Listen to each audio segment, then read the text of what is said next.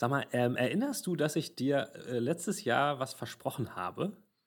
Was ich dieses, Oh was ich das vergangene Jahr noch mache? Ja, weiß ich. Du wolltest GTA 5 durchspielen. Ja, das wollte ich. Das ist richtig. Hast du GTA 5 durchgespielt, Nero? Ähm, nein, das ist mir nämlich. Was? Ja, das ist mir neulich aufgefallen, ähm, weil ich, also das ist mir sogar rechtzeitig aufgefallen. Ich wollte tatsächlich noch ähm, GTA 5 mit Cyberpunk vergleichen und ähm, wollte es dann auch noch mal spielen auf der PS5. Dazu musste ich es ja neu installieren und ich habe es als physische Kopie. Und Ja. das Beschissen an physischen Kopien ist, man muss die erstmal finden. Und ich habe diese blöde CD nicht gefunden, weil die ist, die, die ist nicht in der Hülle drin. Die Hülle ist leer und ich weiß nicht, wo die blöde Disk ist. Und deswegen konnte ich es Oh nicht zu no. Ende spielen. Ich Oh habe es no. bis jetzt nicht gefunden. War das nicht zwischenzeitlich mal bei PS Plus, dass man das irgendwie. Nee, ich glaube nicht. nee. verrückt. Und wenn, habe ich es nicht geclaimed. Das Ding ist, ähm, Ah. ich hab's, äh, es war bei Epic umsonst und da habe ich es auch, aber der, es, es gibt, gibt da ja leider kein Cross-Save, was ja ein Skandal an Nee. sich ist. Da musst du von. Aber du wolltest ja sowieso von vorne durchspielen. Ja, hab- da- du ich- ich meintest, bin- du erinnerst dich an nichts mehr. Nein, aber ich bin, na, das, nee, nee, nee, das war schon noch okay. aber ähm, die ist wahrscheinlich jetzt irgendwo in irgendeiner anderen Hülle und ich habe eigentlich alle PlayStation-Spiele aufgemacht, die ich physisch besitze. Und dann ist mir aufgefallen, noch ein Grund mehr, warum ich physische Discs mittlerweile blöd finde, weil, guck mal, das, das hat mich jetzt daran gehindert, Ich dieses, bin zu alt für physische Disken. Ich vergesse, wo ich die hingelegt habe. das hat mich jetzt daran gehindert, meinen guten Vorsatz für 2020 zu erfüllen. Was für ein schlechtes Ja, Jahr. schade.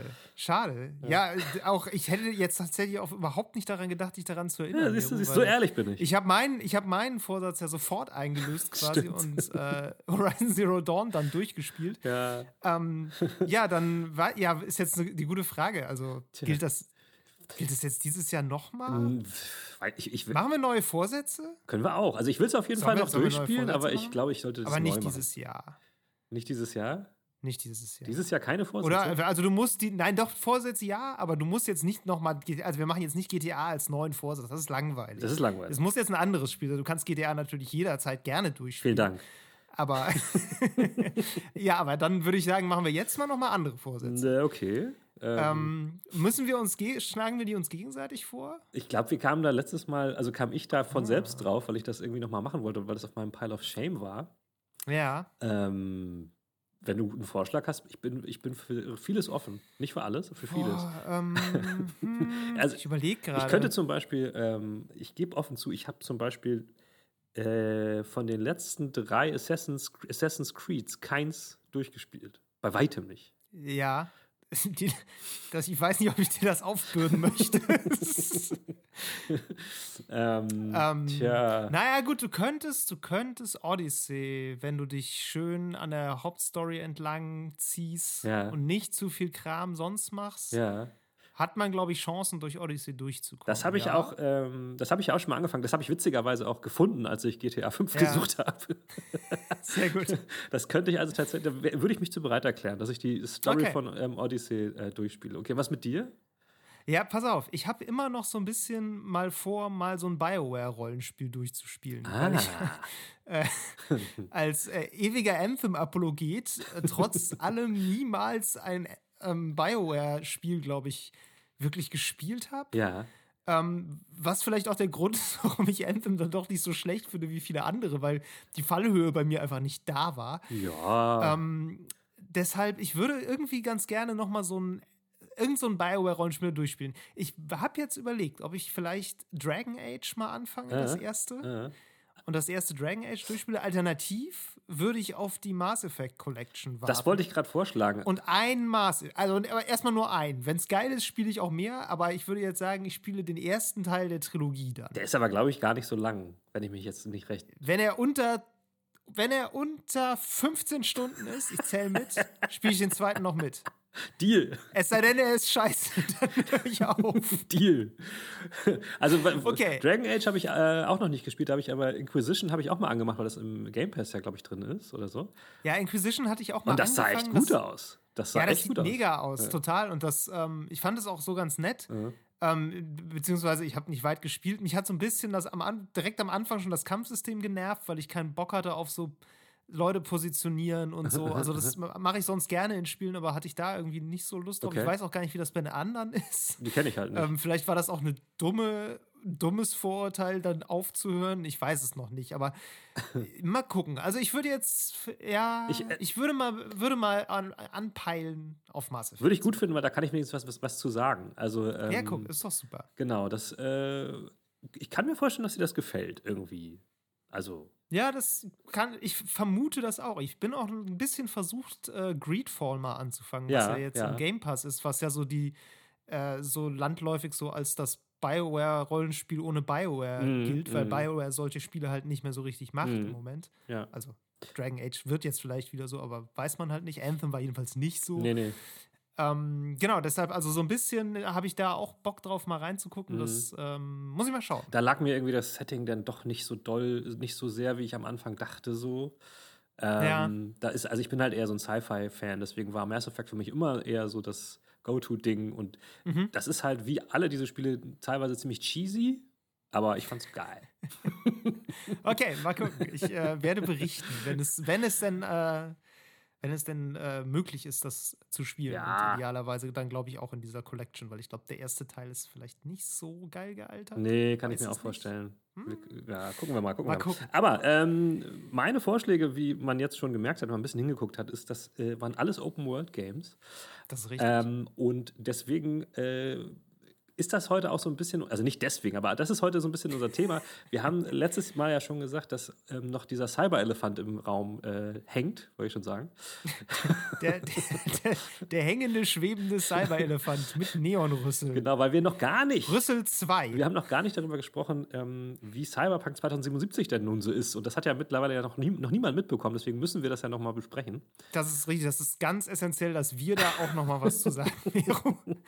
Und wer das hier hört, der kommt kommt auch jetzt nicht drum rum. Nee, Sorry. ist halt so. Und ähm, da das so langweilig ist, dachten wir, reden wir dann gleich nochmal äh, im, im Wurmfortsatz davon, ähm, was jetzt eigentlich mit Open-World-Spielen ist dieses Jahr. Weil ähm, unsere Fans, und das sind ja sehr viele, wie wir wissen, erinnern sich, dass unsere aller, allererste Folge ähm, um Open-World-Games ging.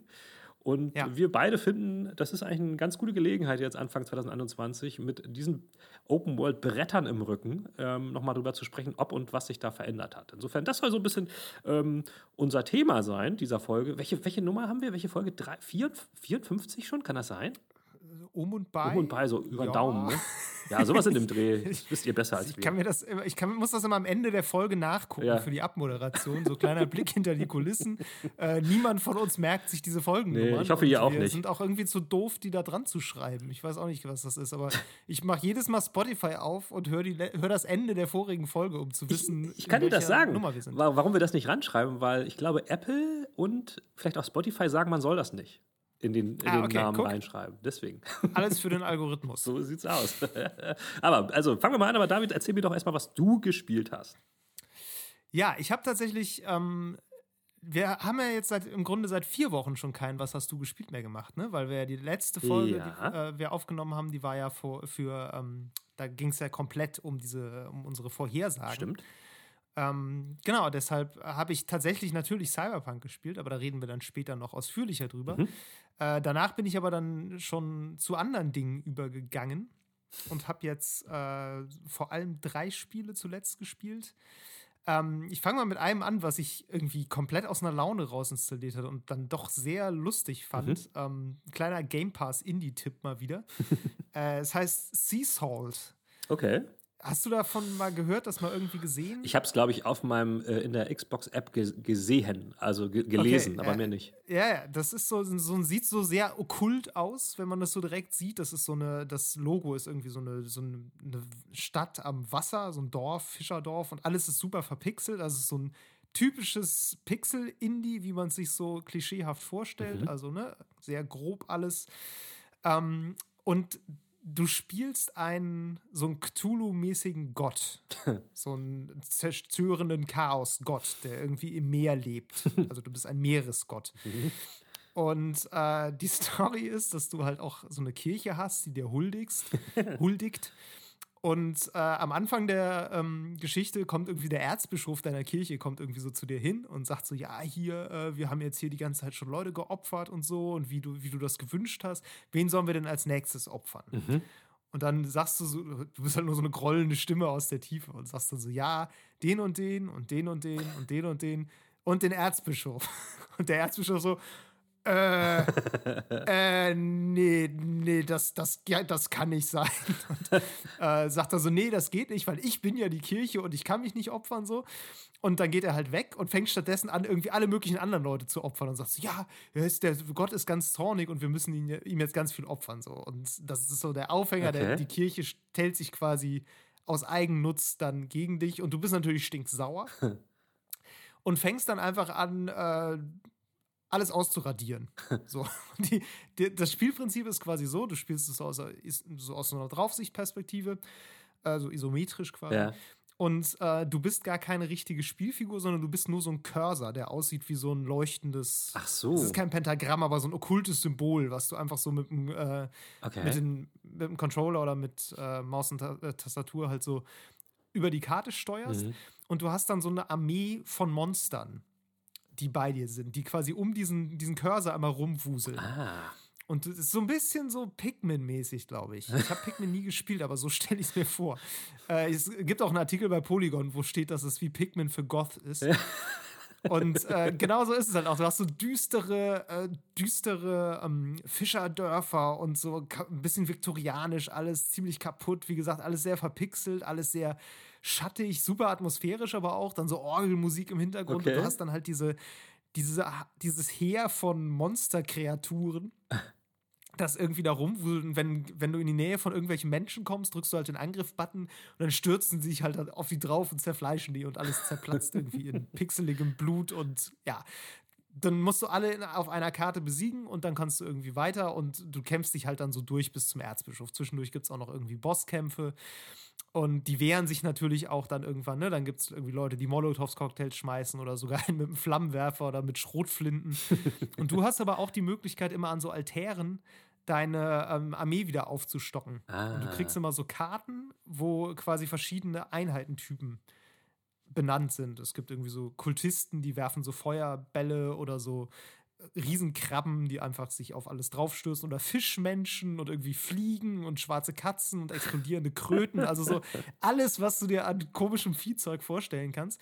Und da kannst du dir sozusagen immer so dein, He dein Heer selber zusammenstellen. Die haben also unterschiedliche halten unterschiedlich viel aus, haben unterschiedlich starken Angriff, so also du musst so ein bisschen strategisch dann gucken, so, was sind hier okay, für Gegner, okay. was so wie was ist eine gute Zusammensetzung ja. jetzt. Und genau, musste ich dann damit irgendwie so durch diese Gegnerscharen fräsen. Und du hast auch noch ähm, so unterschiedliche Spielcharaktere quasi. Also du kannst, ähm, bevor du startest, auswählen, welchen Apostel du spielen willst. Und die haben dann so Spezialfähigkeiten. Also ein Apostel fängt dann zum Beispiel mit so Kultisten an äh, als Startarmee, die so Fernkampf machen und andere haben irgendwie dafür stärkere Kriecheinheiten und mehr davon, aber dafür sind andere Einheiten schwächer oder einer ist irgendwie ein besonders hat besonders starke äh, Totenbeschwörer, die dann so äh, Gegner als Geister wiederholen und so.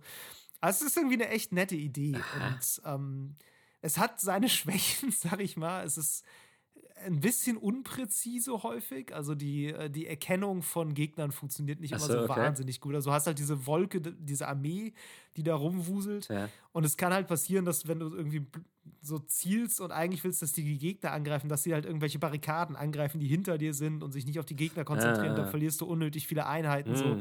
Ähm, dann ist es relativ schnell vorbei so und du musst halt wirklich es schaffen, den Gegner quasi zu überrennen. Also das das ist nicht so komplett ausgereift, sage ich mal, weil du auch, du hast halt nur einen Angriffsknopf und du kannst auch ganz, kannst auch nicht konkret eine Einheit fixieren, die angegriffen mhm. werden soll, sondern du kannst nur sagen, grob in diesem Gebiet alles angreifen, was da ist. Ah. So, und dann geht es halt los so. Ähm, ja, ich habe es auch tatsächlich nicht durchgespielt. Ich bin bis ins vorletzte Level gekommen. Das ist irgendwie so ein, so ein Friedhof. Aber das ist schon so linear aufgebaut. Ja, ja, das ist total linear. Okay, das ist so okay. Level, Level nach Level und du, du, läufst so durch die Stadt. So. Es ist übrigens von der Ästhetik her sehr wie Bloodborne, fällt mir gerade ein. Oh, okay. Das ist so, also so Cthulhu. Horror. Ja. Das ist so dieses, dieses Ding, was da so drin ist. Nur halt als Pixel-Indie so. Ähm, ja, und das vorletzte Level ist irgendwie völlig grotesk schwer. Ich habe dann irgendwie auch gegoogelt und in mehreren Foren Einträge gefunden von Leuten, die meinten, ey, hallo, das, ich komme mal überhaupt nicht mehr voran. Also du probierst dann teilweise eine Stunde lang echt immer wieder durch das Level zu kommen mm. und gehst immer wieder drauf und da habe ich es dann irgendwann auch bei belassen und habe es dann auch nicht mehr angefasst. Aber bis dahin war es echt nett. Also es ist wirklich mhm. ein eine coole Idee auch und wirklich sehr stimmungsvoll umgesetzt. Also es ist jetzt nicht außergewöhnlich in dem, was es macht oder wie es das macht. Oder wie gesagt, es hat auch seine, seine Unpräzisheiten. Aber irgendwie hat mich das so ein paar Tage echt gecatcht. Die Idee klingt auf jeden Fall wahnsinnig gut. Also, Echt, die, ist, die ist auch super, die ist so schön simpel. Mhm. Also die Idee, auch die Story ist so schön, die fängt so schön simpel an, weißt du? Ich mhm. mochte einfach auch dieses Setting mit diesem Erzbischof, der so quasi sagt, nee, ich bin die Kirche, ich kann nicht geopfert werden. So. Und dann ist die weitere Story natürlich auch, dass es immer wieder so Cutscenes gibt, wo der Erzbischof dann alle möglichen Leute opfert und irgendwie Familien und Tiere und äh, dann hat er immer noch so einen Adjutanten, der die alle ran schafft. Und irgendwann äh, kriegt der Adjutant das aber auch raus und sagt so, wie, Moment, wir hätten nur dich opfern müssen, dann wäre uns das alles erspart geblieben, weil du fräst dich halt komplett durch die Landschaft und meuchelst alles, was da rumläuft. Okay. Ähm, also das ist irgendwie eine super simple, aber trotzdem irgendwie auch bissige, ähm, ein bissiges Setting irgendwie. Ja. Das hat irgendwie was. Das ist cool. Schön. Genau, das hat mir äh, echt gut gefallen. Wie heißt das? Sea, äh, sea Salt? Sea Salt. Okay. Seesalz. Ja, interessant. Genau. Ja. Mhm, mhm. äh, das habe ich gespielt. Dann habe ich äh, ich, ich sage sag kurz für Ungeduldige, ich habe drei Spiele. Oh, ich rede aber jetzt nur noch über eins länger und das andere sage ich nur ganz kurz. Es ist nämlich auch ein Cyberpunk-Spiel, aber das erwähne ich jetzt nur als weiteren kleinen Tipp. Es ist Transistor von den Machern von Hades.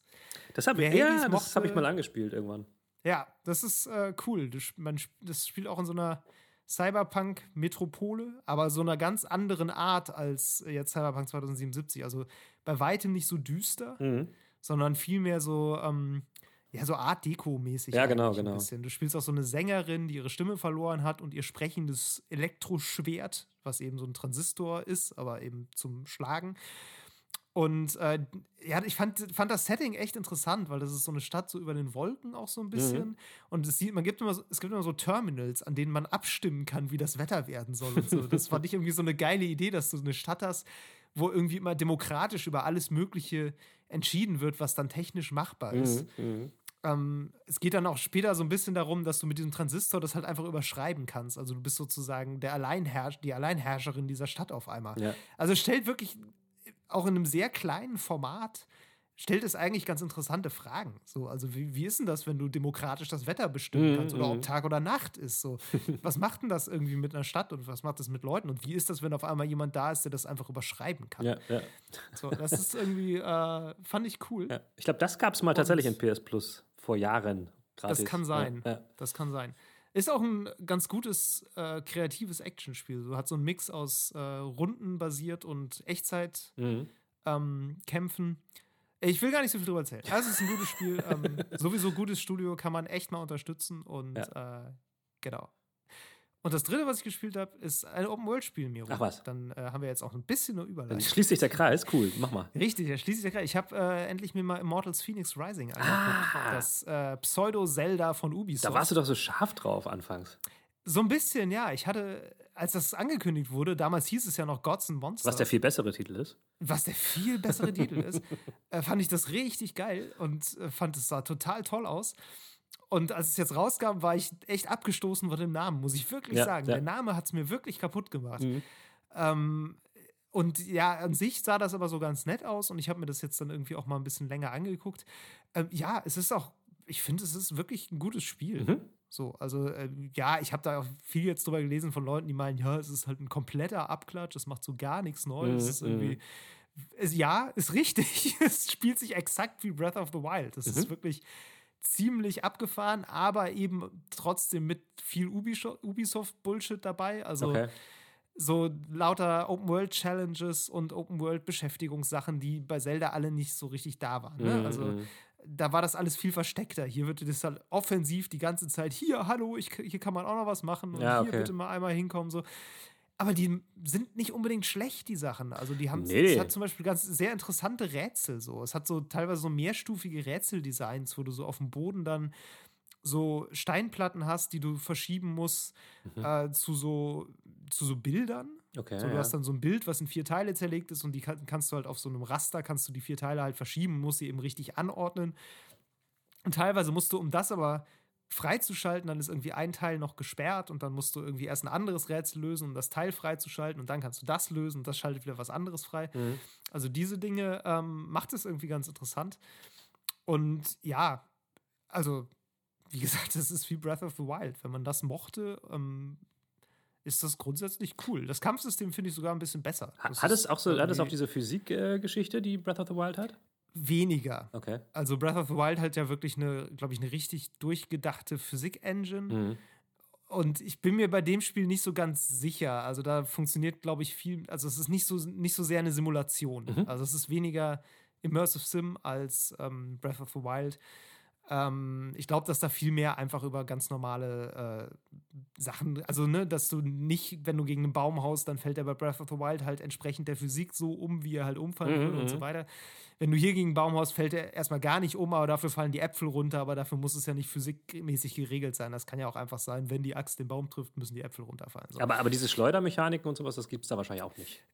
Nicht so viel. Es gibt eine Mechanik, dass du äh, Gegenstände hochheben kannst. Aha und durch die Gegend tragen kannst, wenn die so schweben. Und das, das sind die ganzen Rätsel basieren da auch drauf, okay. dass du ständig irgendwelche Klötze hochheben musst, durch die Gegend tragen musst. Dann hast du Klötze, die irgendwie kaputt gehen, die darfst, kannst du nicht werfen, andere kannst du werfen. Du hast größere und kleinere Klötze, die du mit verschiedenen Gewichten auf irgendwas drauflegen mhm, musst. Mm ähm, diese ganzen Sachen, das, das gibt es schon. Sie haben auch jetzt, was war das jetzt? Ich war in irgendeinem so Dungeon, wo man da sind so Blöcke, die liegen auf dem Boden und erst wenn du dagegen schießt mit dem Pfeil, dann fangen die an zu schweben. Ah. Dann kannst du die wegtragen und dann musst du nochmal gegenschießen, dann hören sie wieder auf zu schweben und fallen wieder runter. Ah, okay. Also, viel so Rätseldesign, wie das eben auch bei Zelda ist. Ich, ne? Und ja. irgendwie so Kugeln, die irgendwo lang rollen, wo du so Bahnen bauen musst und so alles extrem ähnlich, aber deshalb halt nicht unbedingt schlecht. Nö. Das ist echt ganz cool. Ich habe ja gelesen, dass ähm, das mit dem Namen ähm, eventuell darauf hinweist, dass es ähm, eine Reihe werden soll, ne? weil dieses Immortals, so. Doppelpunkt, ja, Phoenix Rising, ja. darauf hinweist, dass es ein Immortals, Doppelpunkt, irgendwas anderes geben könnte. So, ne? Weil nachdem der Phoenix ger Möglich? gerised ist, Möglich? könnte was anderes mit ja. dem Phoenix passieren. So. Tatsächlich äh, haben sie ja schon, glaube ich, so ein, so ein DLC, der, glaube ich, in China spielt, chinesische Mythologie. Ach, okay. Ich glaube, haben sie schon angekündigt. Ähm, kann natürlich sein, dass sie jetzt einfach mehrere Mythologien dann mhm. durchexerzieren. Das äh, würde zu Ubisoft, Ubisoft passen, ja. nicht unbedingt neu. äh, könnte man dann auch irgendwie noch in Ägypten spielen lassen ja, und ja. vielleicht in, äh, in äh, Großbritannien. Bei den da Wikingern. Assassin's Creed-Teile, genau. das äh, passt dann ja alles. Ja, pf, weiß ich nicht, ob ich das jetzt unbedingt brauche, muss ich sagen. Piraten. Aber, ähm, ja. Ja, also wie gesagt, es besteht Potenzial, das komplett durchzuexerzieren. Ich hatte das heute auch bei Twitter schon gelesen, wo jemand meinte, ja, hoffentlich wird das das neue Franchise von Ubisoft nicht sein. Es wäre irgendwie geil, wenn mal was kein Franchise wird, wenn es einfach mal ein Spiel gab und das war ganz cool ja. und das konnte man durchspielen und dann war es auch gut. Ja, das ist ja. jetzt irgendwie nicht der Anfang einer ewig langen neuen Reihe, weil das wird halt auch dann ab Teil 2 irgendwie schon langweilig. Ne? Das ist halt wirklich ein kompletter es ist halt ein kompletter Abklatsch. Da muss man wirklich gar nichts schönreden, auch strukturell. Du kannst irgendwie in so vier verschiedene Gebiete, die du in beliebiger Reihenfolge besuchen kannst. und da musst du dann irgendwie Schreine lösen und Endgegner besiegen. Echt? Schreine sogar? Ja, ja, das, die heißen da Gewölbe des Tartarus, aber letztlich ist es nichts anderes. Das mhm. sind einfach Rätselschreine. So. Ähm, ja, aber kann man gut mal spielen. Ja. Also ich habe die erste Region auch ziemlich zügig dann durchgespielt, bin jetzt in der zweiten und guck mal, das ist, ich habe das auf der Switch hier. Ah, ja. Das ist ganz gut, das kann man immer nebenbei mal so, ja. so ein bisschen gucken. Ähm, ja, schön. Doch, ganz nettes Spiel. Noch mehr Open World, ist doch gut. Noch mehr Open World, tatsächlich, aber so, also das ist mit das interessanteste Open World Spiel, was Ubisoft dieses Jahr herausgebracht hat. So. Also, mein Ranking wäre, glaube ich, das, dann Watch Dogs, dann Assassin's Creed. Crazy, krass. Ja, also Assassin's Creed war mir auch einfach zu groß, muss ich sagen. Ja, das okay. war irgendwie. Ja, und Watch Dogs war irgendwie ganz interessant, immerhin. Immer. Also von der Art und Weise, wie es gebaut war, war es irgendwie mal was anderes. So. Assassin's Creed war halt nichts anderes. Es war das gleiche wie immer, nur so woanders. Mittelmäßig geil umgesetzt. Ja. So, und damit sind wir bei Cyberpunk. wie gesagt, der Cyberkreis schließt sich. Der Schaltkreis. Ähm, ja, ich bin dann nämlich durch mit meinen Sachen, Nero. Ja, genau. Bei mir ist es tatsächlich so, ich habe ähm, eigentlich jetzt auch vor allen Dingen über die, über die Tage, wie man so schön sagt, ähm, auch nichts groß weiter anderes gespielt, weil ich generell auch mal wieder gar nicht so viel gespielt habe. Und mhm. ähm, habe mich tatsächlich sehr viel mit Cyberpunk beschäftigt, nicht nur wegen meinem Test, sondern auch, weil ich ähm, mit verschiedenen Plattformen rumexperimentiert habe und so weiter und so fort.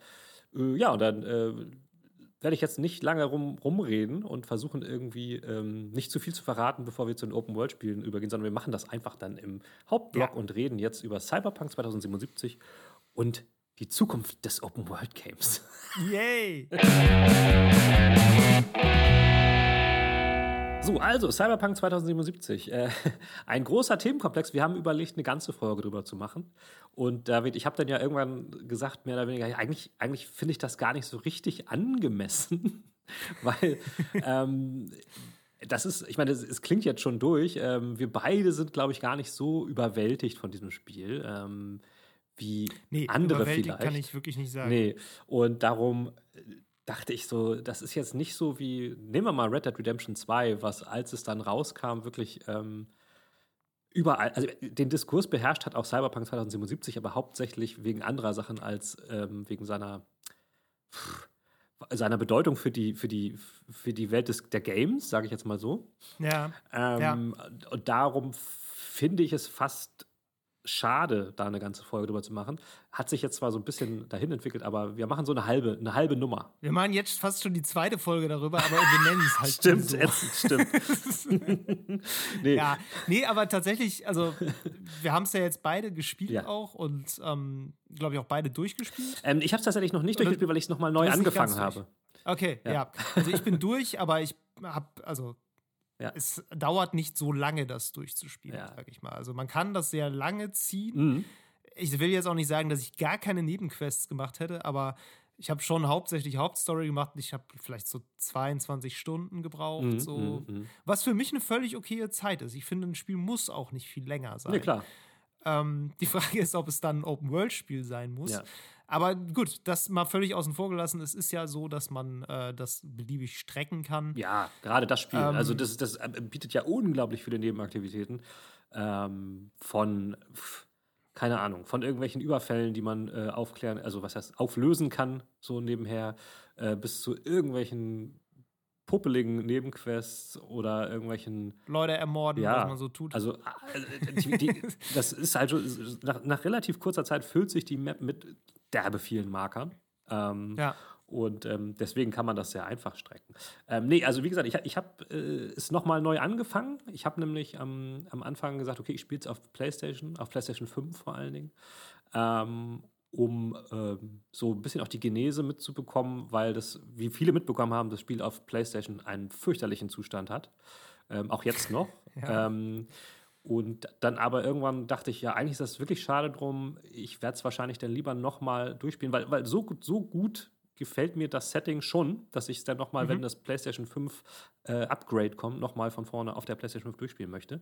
Mhm. Ähm, ich hab, bin dann tatsächlich umgestiegen auf Stadia, ähm, weil es ein bisschen flexibler ist. Also ich kann das dann halt zum Beispiel auch nochmal äh, wenn die Kinder mal wieder nicht schlafen wollen, ohne dass man mit ihnen im Bett liegt, kann ich mich ähm, daneben legen und dann noch, ähm, ohne dass sie es sehen, auf dem Tablet irgendwie über Stadia das noch ein bisschen spielen oder sonst wie mal zwischendurch auf der Couch. Ähm, habe dann aber nochmal von vorne angefangen ähm, und spiele es mhm. jetzt eher da. Da läuft es auch ein bisschen stabiler. Das ist ganz gut, weil gut. auf der PlayStation 5 ist es mir wirklich super oft abgestürzt. Also wirklich mega Krass. oft. Ja. Äh, auf Stadia ist es mir bisher nur dreimal abgestürzt, was ähm, okay, okay, ist. Ähm, leider ist es nicht die PC-Optik, sondern es sieht eigentlich genauso aus wie auf der PlayStation 5. Ja. Ähm, hat nur ein bisschen weniger Bugs als auf PlayStation so. Okay. Genau, nee, ähm, aber äh, wie gesagt, also eigentlich finde ich das Spiel auch faszinierend genug, das weiterspielen zu wollen. Ne? Es ist jetzt nicht so, dass mhm. ich jetzt gemerkt habe, ich habe es angefangen und jetzt denke ich, es ist völlig scheiße, ich höre auf damit. Es, es, bringt mir schon Spaß und ähm, ich will auch wissen, wie es weitergeht, ähm, weil ich, ich finde, es hat super viel Gutes. So ist das nicht. Ja. Ähm, aber leider. Nee, halt auch, also ich will da, ja. will da auch ähm, nicht missverstanden mich wissen ja. oder uns wissen. Also ähm, mir geht es auch so, ich würde, es ist kein schlechtes Spiel, das will ich überhaupt nicht sagen. Mhm. Ähm, Vieles ist sicherlich einfach diesem Marketing-Hype auch geschuldet, Total. dass jetzt acht Jahre lang halt versprochen wurde, das ist jetzt so das ist die nächste Evolutionsstufe des Open World. Genau, das ist Das war ja so ein ja. bisschen die Erwartungshaltung. Ne? Ja. Das war ja doch das, was bewusst geschürt wurde. Genau. Und es ist ein, es ist ein gut erzähltes Rollenspiel, mhm. absolut. Mhm. Ähm, es ist in ganz vielen Belangen naja, knapp überdurchschnittlich, würde ich mal sagen. Es macht sehr vieles ausreichend gut. Mhm. Es macht für mich sehr wenig fantastisch ja. und vieles okay. Ja. Aber es ist auf gar keinen Fall die nächste Evolutionsstufe des Open-World-Spiels. Nee, definitiv. So, das ist halt komplett gar nicht. Ähm, es gibt eine ganz gute Review von äh, Jeff Grubb. Das ist dieser mhm. ähm, Journalist, der auch häufig so Insider-Infos hat. Von VentureBeat ist äh, der, ne? Genau, von VentureBeat. Der hatte, glaube ich, so die negativste Kritik zum Release da rausgehauen. Krass. Ähm, Was krass ist, weil, weil er es auf PC gespielt haben muss dann. Genau, aber er hat halt wirklich genau das kritisiert. Er hatte sechs von zehn gegeben ja, so ja. und hat halt gesagt, so ja, das ist halt einfach ein Open-World-Spiel, wie wir das seit zehn Jahren kennen. Genau. Da ist überhaupt nichts genau. neu. Ja. Da ist überhaupt nichts interessant in der Hinsicht. Mhm. Ähm, das ist komplett, also über, er hat, glaube ich, gesagt, es ist kein Blick in die Zukunft. Nee. Es ist einfach nur, es hält die Gegenwart fest. Mhm. Und deshalb ist das auch so ein guter Anlass, warum wir heute noch mal so ein bisschen über generell über Open-World-Spiele mhm. sprechen, mhm. weil Cyberpunk eigentlich die Zusammenfassung von jetzt weiß ich nicht, zehn Jahren Open-World-Spieldesign ist, finde ich. Ja. Da kannst du alles nochmal in Hochglanz betrachten, was funktioniert hat und was auch nicht funktioniert hat, finde ich. Ja, das stimmt. Wobei ich sagen muss, ich finde nicht mal, dass es auf der Höhe ist mit dem, mit den besseren Open-World-Spielen der letzten Jahre. Ähm, und das stimmt. Du kannst auch noch daran ablesen, was andere Spiele besser gemacht genau. haben in vielerlei Hinsicht. Und ja. da muss man vielleicht mal, also vielleicht müssen wir, müssen wir noch mal einen Schritt zurückgehen, jetzt vielleicht auch für Leute, die das Spiel noch nicht so gespielt haben. Ähm, ähm, und noch ein bisschen erklären, woran es da hängt. Also für mich hängt es daran, dass ist ein Open-World-Spiel, was in einer, in einer dicht bevölkerten Großstadt spielt. Und das ist was anderes, als viele andere Games gemacht haben, als zum Beispiel Red Dead Redemption gemacht hat, was ja. in der offenen Natur spielt. Oder, oder sagen wir mal Far Cry, was auch ähm, natürlich mit, mit, mit einer schönen Natur gesegnet ist. Ähm, ja. Aber das hat natürlich den Vorteil, dass da nichts los ist, außer jetzt ein paar ja. Tieren, die ab und zu mal die, über den Weg rennen. Ähm, und das macht das Ganze schwer. So, eine, eine, eine Science-Fiction-Großstadt. Ähm, Großstadt ist, glaube ich, generell ein schweres Setting für Open-World-Spiele. Das mag sein. Sagen, weil da einfach so viel los sein muss, damit es so aussieht, als wäre da was los. Als wenn es belebt ist, vor allen Dingen auch, ja. Ja, ja absolut. Wobei man halt auch sagen muss, GTA und GTA 5 hat es mega geschafft, eine belebte, riesengroße Großstadt mit ähm, Stadtvierteln zu schaffen, die sich auch unterscheiden voneinander ja. und lebendig wirken.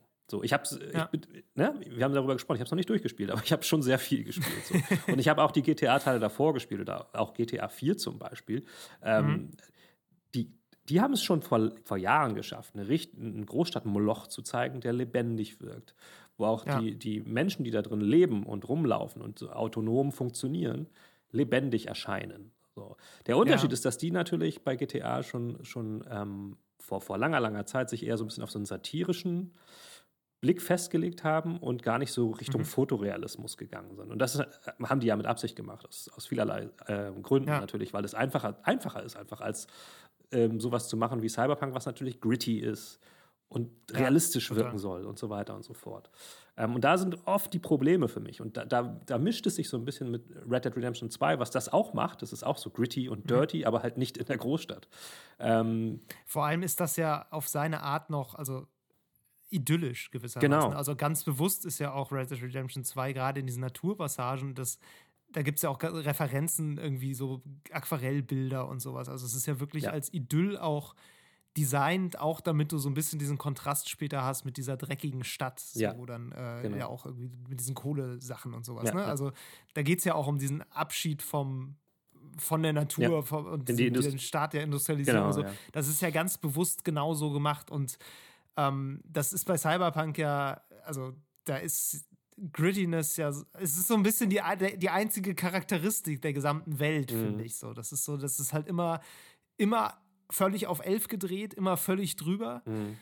Ähm, ja, und eben dreckig. Aber dadurch, dass so. die. Aber gleichzeitig ja. natürlich will es trotzdem schön sein, weil du sollst da ja auch drin spielen wollen. Ja. Und, Aber dadurch, dass die ja. Welt so, ähm, so unbelebt ist, wirkt sie, finde ich, die wirkt manchmal so wie so eine Filmkulisse. Also wie etwas, was extra hingestellt wurde, um so auszusehen.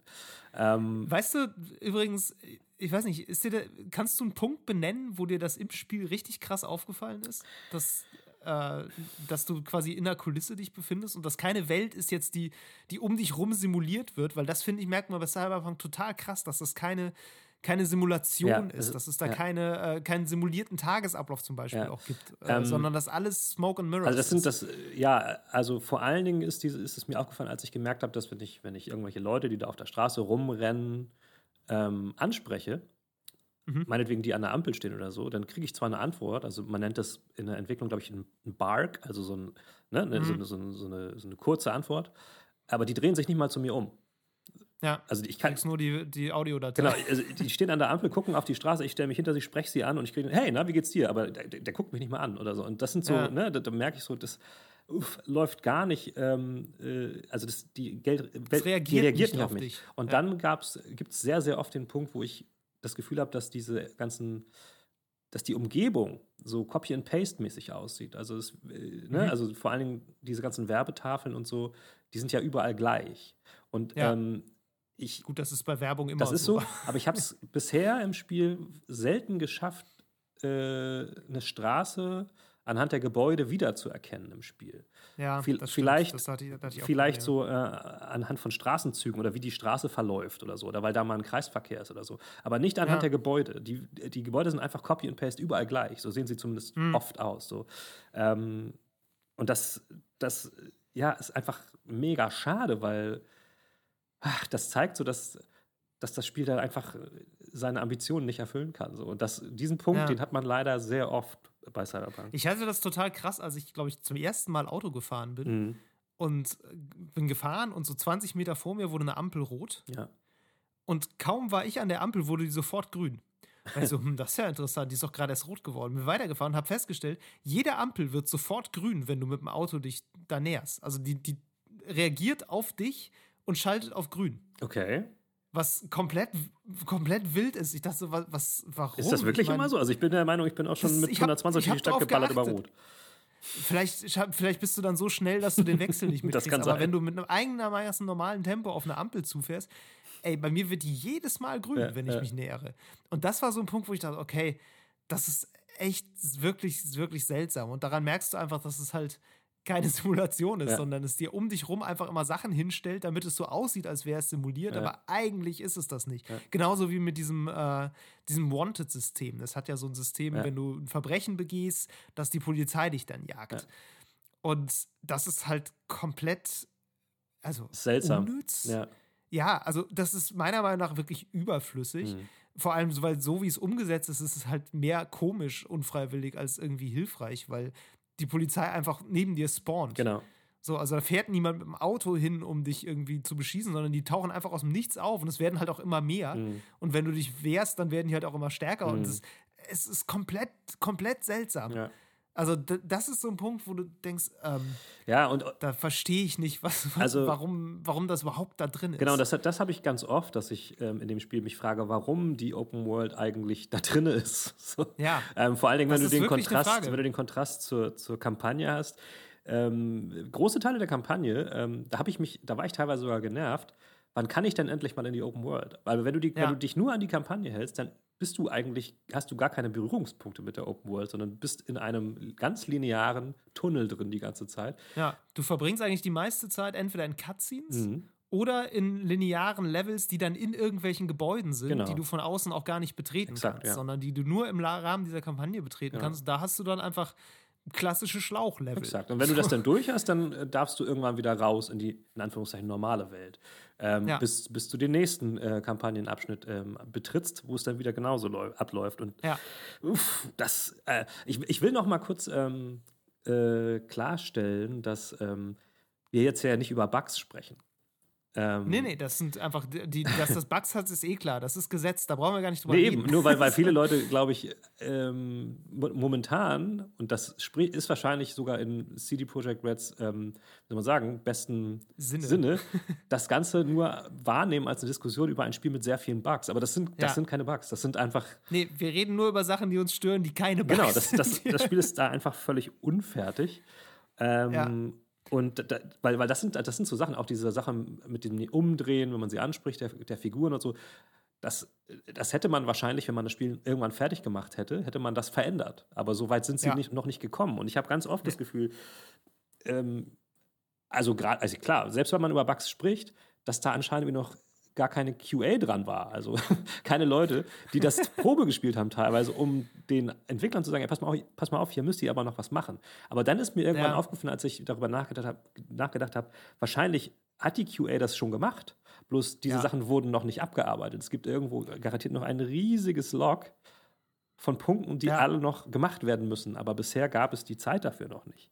Das ist immer das, was du von QA so auch bei Twitter hörst. Die sagen mhm. immer so, wenn ihr einen Bug habt, über den ihr euch mega ärgert und die QA dafür verantwortlich macht, das sind die falschen Ansprechpartner. Ja. Die haben den garantiert gefunden. Definitiv. Ja, der ist nur noch nicht gefixt worden. Das ist nicht unsere Schuld. Und, und, der, der, also, und deswegen, man sieht an diesen Bugs, die teilweise sehr grob sind. Also ähm, ich hatte gestern gerade wieder so ein Ding ähm, auf Stadia da gibt es eine Quest, wo man mit, mit Panam, dieser, ähm, ich weiß nicht, ob du die kennst, die, wahrscheinlich. Ja, ne? die ähm, aus dem. So eine Nomad-Frau. Äh, aus den Badlands, diese Nomad. Genau, mit der ähm, äh, erledige ich ähm, einen ehemaligen Geschäftspartner von ihr in so, einer, in, so einer, in so einem Lager, keine Ahnung, so einer Höhle, mhm. wo man mit so einem Auto reinrast erst und dann steig, mhm. steigt man aus und ballert sich da so durch. Ähm, und das musste ich ein paar Mal anfangen, weil ich immer draufgegangen bin. Und mhm. ähm, beim Respawn bin ich im Auto gerespawnt, während es da reinfuhr, aber an ihrem Platz, an ihrer Stelle, in ihrem Körper. So, oh denn äh, am Ende dieser Sequenz steigt sie aus dem Auto aus und normalerweise wäre ich auf der Beifahrerseite ausgestiegen. Ja. Aber ich steige dann auf ihrer Seite aus, aber beame plötzlich auf die Beifahrerseite und stehe dann da. So, und das ist eine Sache, okay. die ist garantiert in der QA aufgefallen. So, das das ja, kann man gar nicht übersehen. Und wenn sie solche groben Sachen noch nicht mal beheben konnten, ja, dann ist das ein ganz klares Zeichen dafür, dass sie echt viel zu wenig Zeit hatten. So. Klar, du merkst, dass es mit richtig heißer Nadel gestrickt Total. ist. Und ich finde, man merkt halt auch, dass da wahnsinnig viele Features einfach drin sind, wo man, die man vielleicht, also ich will jetzt nicht sagen, die man besser gestrichen hätte, weil ich bin kein Spieleentwickler. Ja. Ich weiß nicht, wa was da, welche Entscheidungen ja. zu was geführt haben. Ich kann mir nur das Endprodukt angucken und kann sagen, es wirkt so, wie es ist, auf mich so ein bisschen wie zwei Spiele. Mhm. Und damit sind wir vielleicht auch bei einem Punkt, der Open-World-Spiele generell immer noch so ein bisschen betrifft. Das mhm. ist so mhm. dieses, die Kampagne ist eine relativ spannend geschriebene Story häufig. Mhm. Ist auch bei Cyberpunk ja. so, wo du auch unter einem gewissen Druck stehst. Also ohne jetzt zu viel verraten zu wollen über die Story von Cyberpunk, aber es geht da um Leben und Tod und es wird explizit in der Kampagne die ganze Zeit gesagt, du hast keine Zeit. Ja. Du stirbst, du musst dich beeilen, das geht sonst nicht. Und daran bist du die ganze Kampagne, ackerst du dich unter dieser Prämisse daran ab. Und dann gehst du nach einer Mission in der Open World und denkst so, ja, jetzt huber ich hier 20, Minuten, 20 Stunden ja, erstmal rum und mach noch hier das. Farm ein paar Autos. Und hier noch was. Farm ein paar Autos so. Und das sind so Dinge, das kann man dem Spiel an sich jetzt nicht unbedingt vorwerfen, weil das ist nichts, was andere Spiele jetzt großartig besser machen würden. Ja. Das haben Open-World-Spiele seit Ewigkeiten das Problem. Das hatte auch The Witcher 3 das Problem. Ja. Also dieses du willst einerseits eine dringliche Story erzählen, aber dann kannst du immer wieder auf Stopp drücken und kannst einfach die Landschaft genießen. So das sind Sachen, äh, die sind einfach irgendwie immer noch da drin. Und äh, ich, mir fällt auch jetzt gerade kein Spiel ein, was das wirklich ja. richtig gut zufriedenstellend gelöst hat. Es sei denn, die Story ist halt nicht so darauf angelegt, dass du keine Zeit hast. Dann geht es vielleicht. Aber ja. das ist sowas, wo ich mich zum Beispiel ein bisschen geärgert habe, weil das ist was, wo ich sagen würde, auf einer sehr konzeptuellen Ebene, sehr am Anfang der Entwicklung, würde ich sagen, kann man eigentlich schon feststellen, dass das irgendwie alles nicht passt. Mhm. Und das ist so eine Inkohärenz, die mich gerade bei Cyberpunk genervt hat, ja, ja. weil es was ist, wo man denkt, da, da hätte ich jetzt wirklich was Besseres erwartet. Ja. So. Also, ne, das sieht natürlich grafisch ist das irgendwie alles bombastisch und so und krass auf der Höhe der Zeit oder sogar ein paar Jahre voraus, wie auch immer, je nachdem, welche Grafikkarte man dann nutzt. Also welche Plattform, ähm, ja. Mhm. Und welche Plattform, genau. Aber ähm, so erzählerisch denke ich halt, habe ich an dem Punkt so gedacht, es ist so schade, dass sie da dieselben alten Klischees nochmal breit treten, die immer breit getreten werden. So ein bisschen zwangsweise auch, weil es wahrscheinlich super schwer ist, da rauszukommen. Mhm. Aber ja, ich dachte zwischendurch wirklich, dem Spiel hätte es eigentlich gut getan, wenn es von der Struktur her vielleicht so ein bisschen wäre wie The Outer Worlds. Ja. So, was ja dieses Obsidian-Rollenspiel war. Das war ja nicht Open World, nee, genau. das hatte ja so verschiedene Gebiete. Abschnitte. In denen du dann, genau, Abschnitte, in denen du dann warst. Mhm ähm, wo du auch ein paar Nebenquests machen konntest, aber eben vor allem dann eben die Hauptquests gemacht hast. Mhm. Und bei Cyberpunk, also so als 20-Stunden-Rollenspiel, wäre wär das voll cool gewesen. Definitiv, ja. Gar, oder als, oder als umfassendes Open-World-Spiel, aber dann ohne eine richtige Hauptstory, mhm. sondern eher so mit, du bist halt Söldner und machst halt hier und da und tralala. Mhm. Und daran, das würde dann eher so darüber so ein bisschen, bisschen antilinear erzählt. Ja. Das ist wahrscheinlich ziemlich aufwendig und schwierig, aber da hätte man das, meiner Meinung nach ein bisschen mehr Gedanken reinstecken können. Ja, definitiv. Ähm, das ist so ein bisschen, also ich habe das äh, in meinem Test ja auch geschrieben, dass es mich an so ein, so ein, so ein Restaurant erinnert, was irgendwie ne, alles auf der Karte haben will. So Pommes, ja. aber auch äh, vietnamesisch und am besten auch noch Gyros und so. Und Döner gibt es auch. wir wissen alle, wieso man da nicht essen genau, geht. Genau, ähm, weil diese ganzen Systeme, ähm, was du sagst, was man, worauf man alles verzichten kann, auch dieses Crafting-System, wo man, oder diese, diese ähm, ikonischen Waffen, die man dann noch upgraden kann. Also das ist cool, ja. aber brauche ich nicht, weil ich kann auch einfach noch ein bisschen weiter spielen und fallen mir immer, je, also alle fünf Minuten kriege ich eine Waffe, die be besser ist als die, ja. die ich gerade hatte. Also lass das doch weg. So, ne? Also was soll das? Ja, ich generell, das, also dieses, dieses Loot-Shooter-Gear-System ja. ähm, ist auch so, auch so ein was, wo man sich fragt, warum ist das da?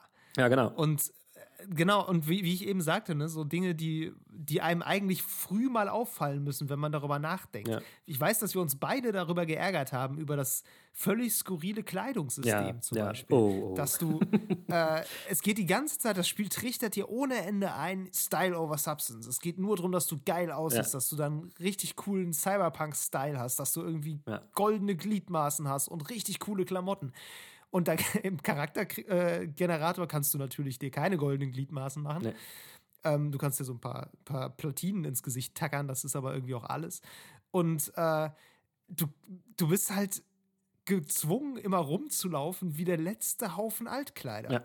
Weil wenn du was findest, dann musst du gucken, was es für einen Rüstungswert hat. Und wenn du das mit dem besten Rüstungswert ausrüsten willst, siehst du eigentlich immer bescheuert total, aus. Total. du hast einfach überhaupt keine Wahl. Ja. Ich, so, ich habe jetzt gerade so eine stylische Tussi, die äh, im Minikleid und allem möglichen rumläuft, aber so einen Samurai-Helm und eine Samurai-Maske trägt. Das sieht super dumm aus.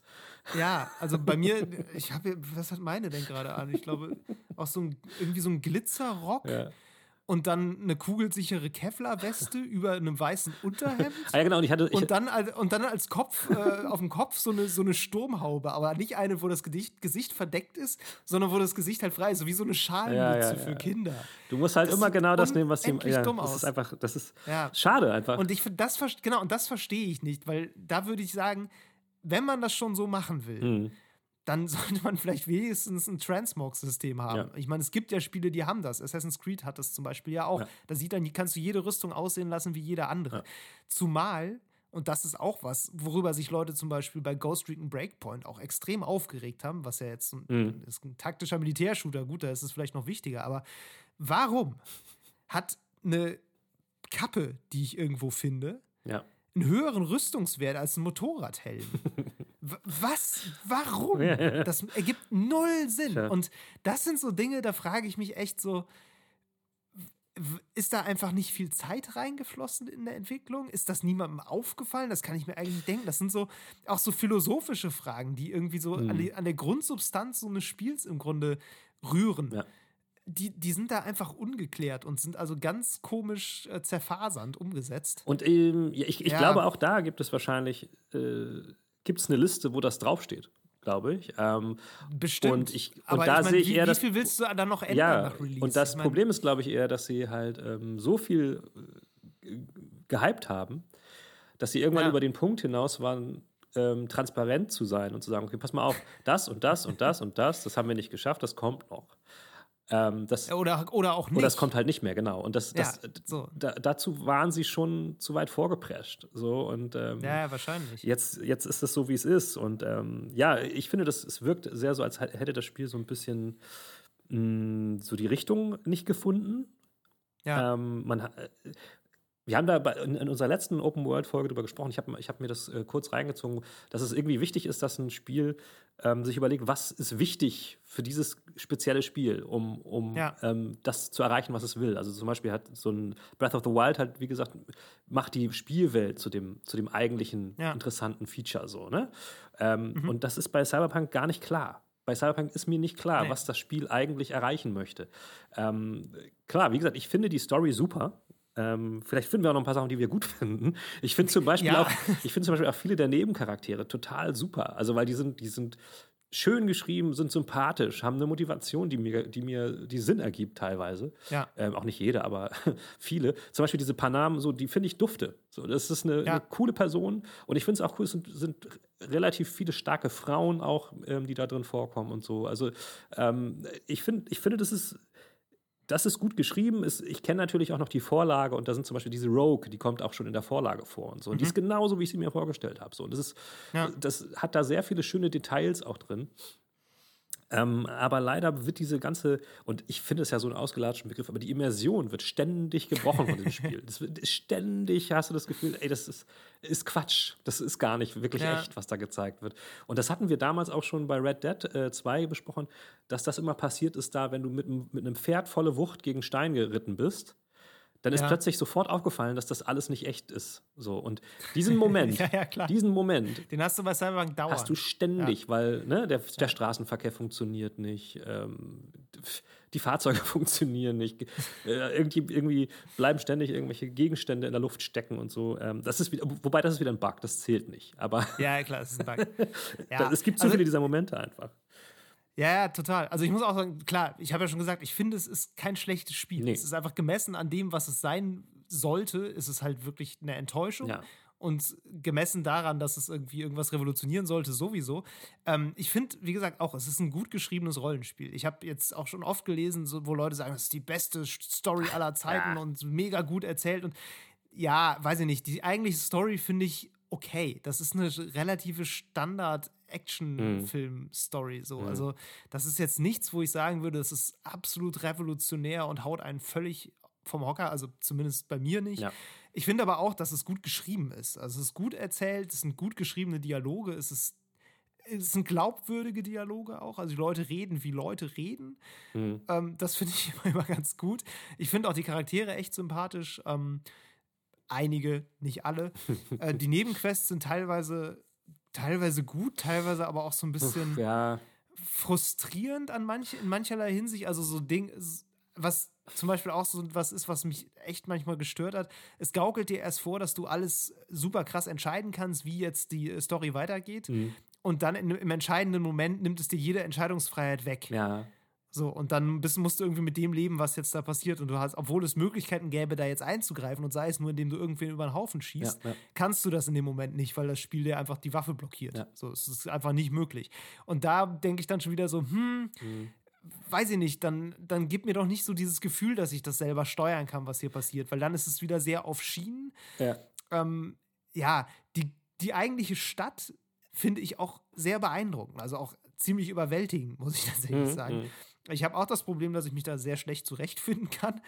Ähm, das passt aber irgendwie. Mhm. Und es passt auch ein bisschen damit zusammen, dass du halt zum Beispiel mit dieser ganzen Werbung überall zugeknallt wirst, auch dieser völlig krass übersexualisierten Werbung. Mhm, mhm.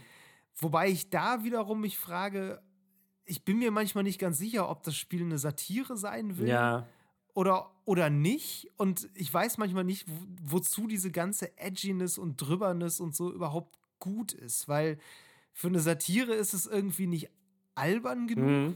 Um es mal so auszudrücken. Mhm, ja. Also, es hat halt diese, diesen satirischen Biss. Ja, das hat GTA 5 nicht. mehr gemacht. Das war dann wirklich genau, total satirisch. Das ist, genau, das war dann, also ist ja, glaube ich, fast manchmal schon ein bisschen vieles Guten, weil am Ende ja. hat es, glaube ich, einen eher nihilistischen Blickwinkel. Den hat Cyberpunk so nicht. Also, das hat schon einen sehr auch in der Kampagne und in Nebenmissionen einen relativ warmherzigen mhm. Charakter, so. Also auch deine Spielfigur ist, glaube ich, ist eigentlich kein schlechter Mensch. Oder es ist, glaube ich, auch schwer, die als schlechten Mensch richtig zu spielen. Ja. Zumindest in dieser Welt nicht. Es ist so ein bisschen, ich weiß manchmal nicht genau, was mir das Spiel mit seiner ganzen Übertriebenheit so sagen will. Mhm. Und es tut, es ist mir auch immer noch ein bisschen zu viel guck mal hier, voll geile Zukunft. Und aber nee, voll schlimm, hier willst du eigentlich nicht ja. leben. Und das, das kriegt es überhaupt nicht zusammen. Es will irgendwie mal beides gleichzeitig. Ja, ja. Das ist, Was mir sehr gut gefallen hat, aber übrigens, ganz kurz noch, äh, diese, diese Nomad-Gebiete außerhalb, diese Wüste. Mhm. Wenn man da rumfährt, ist es wie ein geiles Fallout-Spiel. Das stimmt. Ich, wenn man kann da, das ist, äh, diese, diese Landschaft ist richtig cool. Das stimmt. Und auch so diese, dieser riesige, diese riesige Müllhalde, mhm. das ist richtig eklig. Da, wo einfach echt kilometerweit nur Müllberge sind. Ja. was natürlich ein sehr realistisches Total, Szenario für total. eine Zukunftsmetropole ist. Aber da rumzulaufen, das finde ich, hat häufig viel mehr Stimmung, als in der Stadt selbst zu sein, was natürlich auch daran liegt, dass dir eine Großstadt immer vorgaukeln will, dass da was los Ja, ja, ist. genau. Aber ein Spiel, das nie so ganz schafft, selbst auf dem PC, finde ich, so richtig zu ähm, vermitteln, dass da jetzt voll viel los ist. Ich hatte auch irgendwo gelesen, dass jemand meinte, Clubs in Videospielen sehen immer so aus, als wäre man viel zu früh da. So, du, du gehst da rein und es ist immer so, da stehen so drei Leute und tanzen und es läuft Musik und das soll irgendwie so die, die absolute äh, Happy Hour sein. Aber eigentlich ist es so, als wärst du um 4 Uhr nachmittags da und der DJ macht gerade so sein Aufwärmset. so. Und das ist da auch ein bisschen so. Ja. Also so richtig kommt das alles nicht rüber. Aber außerhalb der Stadt muss ich sagen, Ja. wirklich auch schön. Das stimmt, So. das stimmt.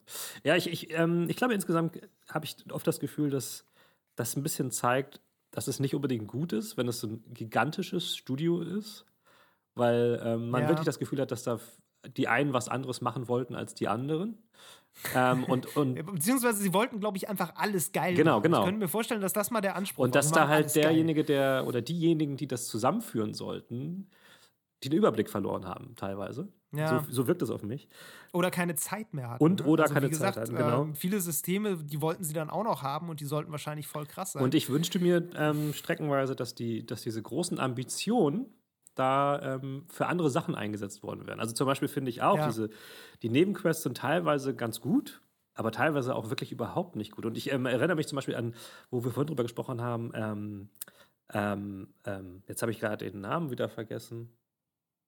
Dieses, Soll ich raten? das, das Rollenspiel, was du nochmal spielen wolltest, weil es so Bioware-mäßig ist. Mass Effect. Ah, nee, äh, Greedfall. Greedfall, genau. Bei Greedfall ist es so, das Spy, das ist ein ganz kleines französisches Studio, die haben ähm, extra vorher gesagt, sie haben sehr viel Wert darauf gelegt, dass keine einzige Quest eine Fetch-Quest ist. Dass sie alles Ja. Mögliche dafür, sich ausdenken, damit sie bloß keine Fetch-Quests haben. Ja. Und das finde ich eine sehr, sehr große Ambition, Ja. ähm, die zu erfüllen bestimmt nicht einfach ist, wenn man so ein Spiel füllen will. Aber das ist, das Ja, bemerkt, das ist total, das merkst du total. Und sowas hätte ich mir auch bei, also sowas, so eine Ambition hätte ich mir bei Cyberpunk gewünscht, weil ja. ich kann auch da wieder gerne ein Beispiel äh, nennen. Das hatte ich auch äh, gerade letztens, so eine Quest, das war so eine Nebenquest. Da sollte ich für so einen Typen äh, irgendwie so ein Paket abholen, bin dann in so ein, so ein kleines Stadtviertel gerannt, ähm, was irgendwie von so einer Gang ähm, kontrolliert wurde. Hab dann dieses Paket abholen wollen, stellt sich raus, in, das ist in dem Kühlschrank ein Typ, der da rausfällt und, und Ja. total K.O. ist. So. Ähm, die Quest geht dann so: Ich muss aus diesem kleinen äh, Stadtviertel mit dem Typen auf dem Arm rausschleichen. ja. So, ähm, das ist so ein bisschen in, so, äh, an, an so einem Hang. Und ich muss den Hang quasi hoch an allen diesen Gangstern vorbeischleichen und oben auf der Straße steht ein Auto. Ähm, das ist eine total dumme Quest, ganz ehrlich. Also, also vom Ablauf her. Ich, ich muss, ich da, also das heißt nämlich, wenn ich den tragen muss, ich darf, ich kann nicht springen und ich kann über nichts rüberklettern. So. Ja. Das bedeutet, ähm, ich muss auf den normalen Straßenwegen an denen vorbeischleichen, mit dem Hacking dann immer so ein bisschen sie außer, also ihre Aufmerksamkeit irgendwie von mir weglenken und dann Ja. äh, Treppe für Treppe hoch, bis ich dann oben angekommen bin auf der Straße und da steht ein Auto und da muss ich ihn reinlegen, äh, reintun. Ja. So, irgendwann hatte ich keinen Bock mehr, weil es echt ätzend war, weil es einfach nervig war. Und dann stellt sich aber raus, dass in meinem Spielstand ich weiß nicht, ob das ein Bug oder ein Feature war, die, genau an diesem, äh, an diesem Punkt, wo ich auf der Straße zu dem Auto will, da ist so ein Gitter, wo man, also ein Gatter, also so eine, so eine Gehwegbegrenzung, da steht ein anderes Auto geparkt, deswegen kann ich da nicht durchgehen. Ich kann aber auch nicht über dieses ungefähr mh, 50 Zentimeter hohe Gatter klettern, weil ich den Typen ja tragen muss. Deswegen muss ich einmal die ganze Straße hochlaufen und wieder um dieses Gatter zurückrennen und ihn dann da, also, und das, das ist eine das ist eine ganz billige Quest. Und das ist, das Ja. ist auch eine ganz billige Fetch-Quest, sorry, aber es ist einfach total dumm. ähm, und sowas, das finde ich schade, weil da Ja. hätte man mal mehr Ambitionen reinstecken müssen. Nicht darin, dass man, äh, keine Ahnung, äh, ikonische Waffen aufleveln kann und craften kann mit irgendwelchen ähm, ikonischen Teilen, die dann natürlich auch wieder diese, diese Crafting-Teile, immer wenn du äh, durch einen, durch einen äh, linearen Abschnitt durchgehst und um eine Ecke mehr gehst, als du gehen müsstest, um zum Ziel zu kommen, Ja. ist ganz klar, dass da eine Kiste steht mit ikonischen Waffenteilen. So. Ja. Das ist so, so, so mega typisch Open World. So. Und das, Ey, aber es ist ganz schlimm, wenn diese Kiste fehlt. ja, das stimmt. Bei, An bei Anthem gibt es die Kisten nicht. Da fliegst du irgendwo hin und es wartet nur Enttäuschung. Das stimmt. Also die haben schon, haben schon einen Zweck, die Kisten. Ja. Das äh, wird auch, glaube ich, was sein, was uns in Open-World-Spielen noch ein bisschen. Äh, Definitiv. Ich meine, also da an, an diesen Punkten merkst du, dass es halt nichts besser, nicht viel besser hinbekommt oder, oder besser macht, als wie wir am Anfang sagten, so das, das ja. gewöhnliche Open-World-Spiel, was, was heutzutage so in ist. Und mir fällt. Ich glaube, dass tatsächlich auch ein. Ähm, da ist so ein gewisses Missverhältnis in der Ressourcenverteilung, sag ich Definitiv. Äh, ich habe bei dem Spiel ganz, ganz häufig das Gefühl gehabt, es ist ein okayes Spiel, auf das jemand viel zu viel Geld geworfen hat. Mhm, ja. also, da ist extrem viel Kohle reingeflossen. Ich meine, wenn du ins Auto steigst und Radio hörst, mhm. da läuft nur Musik, die komplett für das Spiel geschrieben wurde, ja. soweit ich weiß. Ja, ich die so. haben sich ja irgendwie, weiß nicht, Run the Jewels sind da bei, Refused, schwedische Punkband, die äh, spielen die äh, Band von Johnny Silverhand, die haben irgendwie fünf, sechs, sieben Songs aufgenommen. Also, mhm.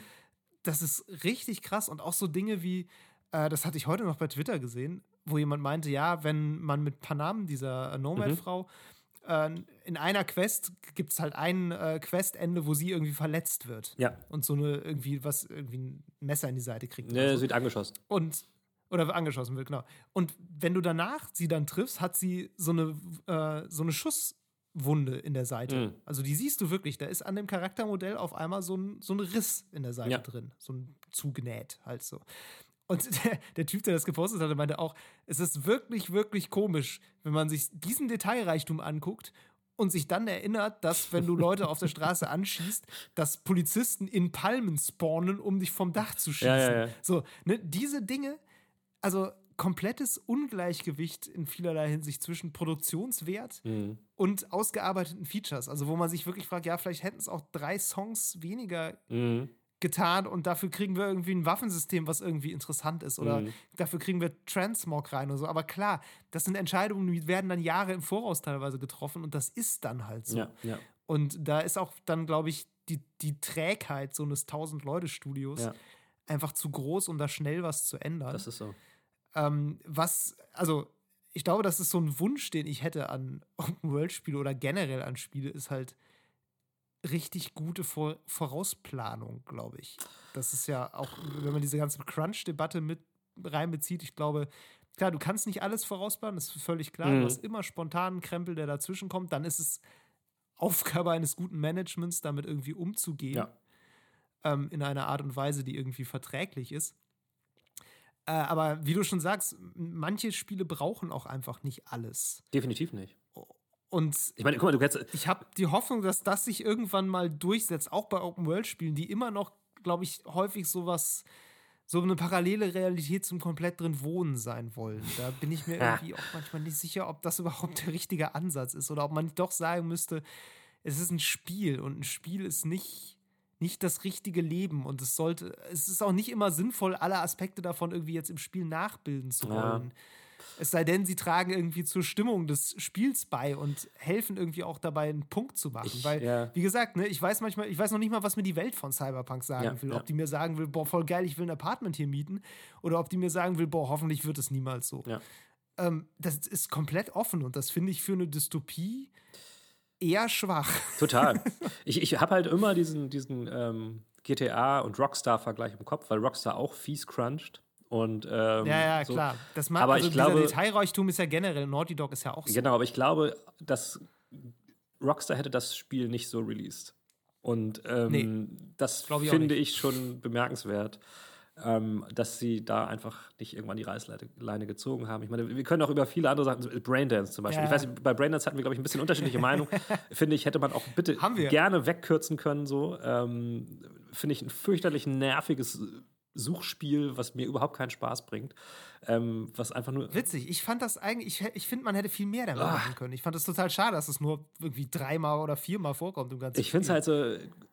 Ich habe halt, ich habe halt, äh, das war, glaube ich, diese erste, ähm, die Kundenmission, ähm, wo man halt äh, bei, bei, bei dem ähm, bei Arasaka, bei Arasaka da im, äh, im Apart, im, im Penthouse rumlungert. Tower, ja habe ich gesucht und gesucht und gesucht. Das war bei der Preview-Session, wo ich war, nämlich auch schon der große Stolperstein. Habe diese ja. Hinweise gesucht bis zum Umfallen und bin da nicht drüber, drüber gestolpert einfach so, weil das halt, äh, muss man halt schon ein bisschen gucken und dann muss man äh, auf dieser Zeitleiste da innerhalb von drei Ebenen hin und her und ich habe dann am Ende erst, als ich dann rausgegangen bin, gemerkt, ach so, zwei von diesen Dingern oder nee, drei von diesen Dingern, die ich da nicht gefunden habe, die sind rein optional. Kannst du auch einfach lassen. Hat mir das Spiel nicht gesagt, so weißt du. Und ich habe da echt Unmengen an Zeit reingeschmissen und es sieht scheiße aus. Ähm, also mir bringt das gar nichts. Ich weiß, es ist so ein bisschen Abwechslung, ja. äh, aber ähm, das finde ich auch so, gerade weil es so selten vorkommt, zeigt es doch, wie wenig das Spiel das überhaupt braucht. Ja, das definitiv. Also es ist ein Feature, was man, weil es so selten ist, nicht unbedingt braucht. Ich finde aber, es ist ein Feature, was eigentlich ganz, ganz nett ist. Also ich fand, das war eines der wenigen wirklich interessanten neuen Features, mhm. weil alles andere kannte ich aus anderen Spielen. Ja, also Detroit Become also, Human hast du offensichtlich nicht gespielt. Ähm, weil da hat mich, das, hat mich die Scheiße Doch, auch schon genervt. habe ich das gespielt. Da war das aber nicht. Ja, ja, das war. Da war das fast genauso. Also ja, deswegen ist es auch, finde ich, nichts besonders Neues, außer dass du halt auf verschiedene, oder ich weiß nicht, ob man da auch schon auf verschiedene Ebenen wechseln konnte, aber es ist also.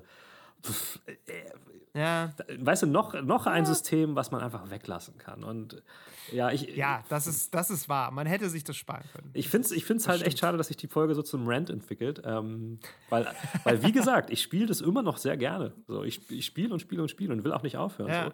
Ähm, ja. Guck, ich kann, den, ich kann den Kontrapunkt dazu machen. Ich habe es durchgespielt und hatte danach auch wenig Lust, eigentlich, es noch weiter zu spielen. Ja. Ich habe irgendwie noch zwei, drei Nebenmissionen gemacht und dachte dann auch so, ja, okay, ist ganz nett, aber hab dann auch irgendwann ich hatte auch keine, habe auch keine Lust, das jetzt für ja. irgendwie andere Enden nochmal zu nee, spielen. Das ich weiß, ich dass es irgendwie sechs, sieben Enden, glaube ich, ja, gibt. Ja. Und man hat auch, das ist jetzt kein großer Spoiler, man hat auch am Ende die Chance, einfach die letzte Mission noch ein paar Mal zu spielen. Mhm. Ähm, weil da, die einzige Entscheidung, die für das Ende wichtig ist, triffst du auch nur in der letzten Mission. Also alles, was du vorher machst, ist auch völlig egal. Uff. Beziehungsweise nicht ganz. Äh, deine Optionen steigen ein bisschen, je nachdem, ja. was du machst. Also eine Option mehr hast du, glaube ich, egal. Das meiste hängt daran, aber ja, ja. Da, ich, das heißt, ich könnte das einfach theoretisch neu laden und nochmal spielen, aber irgendwie. Bei mir kommt es halt, glaube ich, war ja, irgendwie durch. Bei mir hängt es so. daran, dass ich halt, wie gesagt, ich habe die Vorlage, Vorlage echt geliebt, also das Pen and Paper Rollenspiel. Ähm, ich habe ziemlich viel ähm, Literatur, auch Cyberpunk-Literatur gelesen. So. Ich mag das Setting grundsätzlich einfach total. So. Ja. Und das macht eine Menge aus dafür, dass, dass mir das Spiel auch irgendwie liegt. Ähm, aber ich meine, wie, wie, gesagt, wir wollten ja auch ein bisschen über Open World Spiele reden. Ähm, das war definitiv nicht das beste Open World Spiel dieses Jahres, ähm, würde ich sagen. Was, welches war denn besser? Ja, das überlege ich jetzt gerade. Es gab ja, wenn, wenn man jetzt mal, also ganz viele Leute ähm, haben ja zum Beispiel auf Ghost of Tsushima so mega abgefeiert, ähm, was ich auch ja. überhaupt nicht abgefeiert habe, weil ich fand es halt auch zu Standard Open World mäßig. Es hatte eigentlich die gleichen. Probleme, es hatte eigentlich es wirklich hat auch einfach nichts ja, Neues hinzugefügt. Es hatte weniger Bugs, aber es hat ja, auch ähm, nichts besonders neu gemacht. Aber es hatte natürlich auch einfach eine Natur, also eine Natur Open World, wo auch eh nicht viel los war. Also hatte dieses Problem gar nicht mit Städten.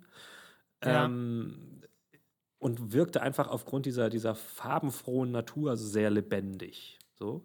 Ja. Hatte aber eigentlich auch nicht mal mehr, nicht mal das Wildlife, was andere Games so gebracht haben. Ähm, dann, ja, also Watch Dogs Legion hast du gespielt, das habe ich nicht gespielt. Da kann ich nicht so viel zu sagen, ob das besser ja, oder schlechter war es war das bessere Hackerspiel. Mhm. Oder äh, ich würde, fast, ich würde fast auch sagen, es war das bessere Cyberpunk-Spiel. Mhm. Mhm. Weil letztlich spielt es in der Cyberpunk-Zukunft, ja. wo alles irgendwie digital und mit Drohnen und ja. äh, einer Polizei, die komplett dich ausforscht äh, die ganze Zeit.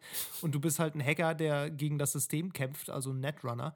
Ja. Ähm, also, ja, und, wenn, und sogar das, und das Hacken funktioniert einfach exakt genau wie in Cyberpunk. Mhm. Oder das Hacken in Cyberpunk funktioniert exakt mhm. wie in mhm. Watch Dogs. Wahrscheinlich muss man so rum sagen. Also dieses Ganze mit aus der Entfernung pingst du irgendwie eine Kamera an, springst dann durch die Kameras, mhm. pingst dann Gegner an, so.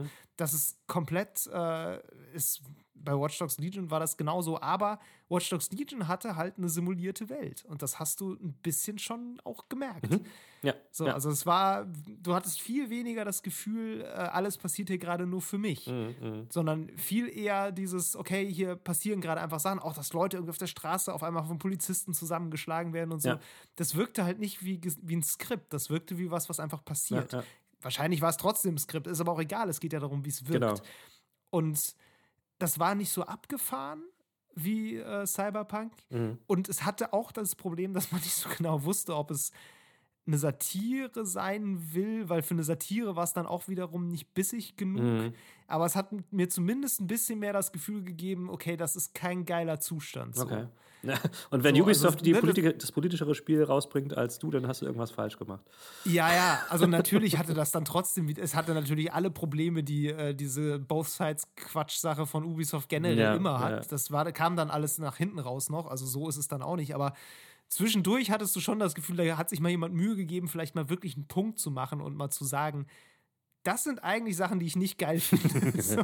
Und ähm, von äh, Assassin's Creed ähm, Valhalla, wie die Open World, Lebendigkeit, war, war das, kann man das besser oder schlechter einschätzen? Die Open World war schön von Assassin's Creed Valhalla. Ja, gut, schön ist eine Sache. Valhalla, ja, nee, die, die wirkte auch stimmig. Ja. So, also auch so, ähm, wenn du irgendwo hochgelaufen bist und dann so runtergeguckt hast, so einen Ausblick hattest, das wirkte auch wie ist natürlich auch keine Stadt, ne? Eben. Es war dann irgendwie auch, genau, es war äh, auch vor allem Natur. Es gibt so ein paar Städte, aber die sind natürlich eher dünn bevölkert. Die wirkten aber da auch realistisch bevölkert, mhm. würde ich mal sagen so. Ähm, das, ich fand Assassin's Creed Valhalla vor allem interessant auf die Art und Weise, wie es erzählt hat, weil das ist tatsächlich was, was so ein bisschen versucht, dieses Open-World-Klischee zu unterlaufen. Ja. Ähm, du hast nämlich nicht eine Kampagne, sondern du hast immer so verschiedene Gebiete, in denen du eine Saga spielst. Mhm. Also es mhm. ist ja so Wikinger, ne?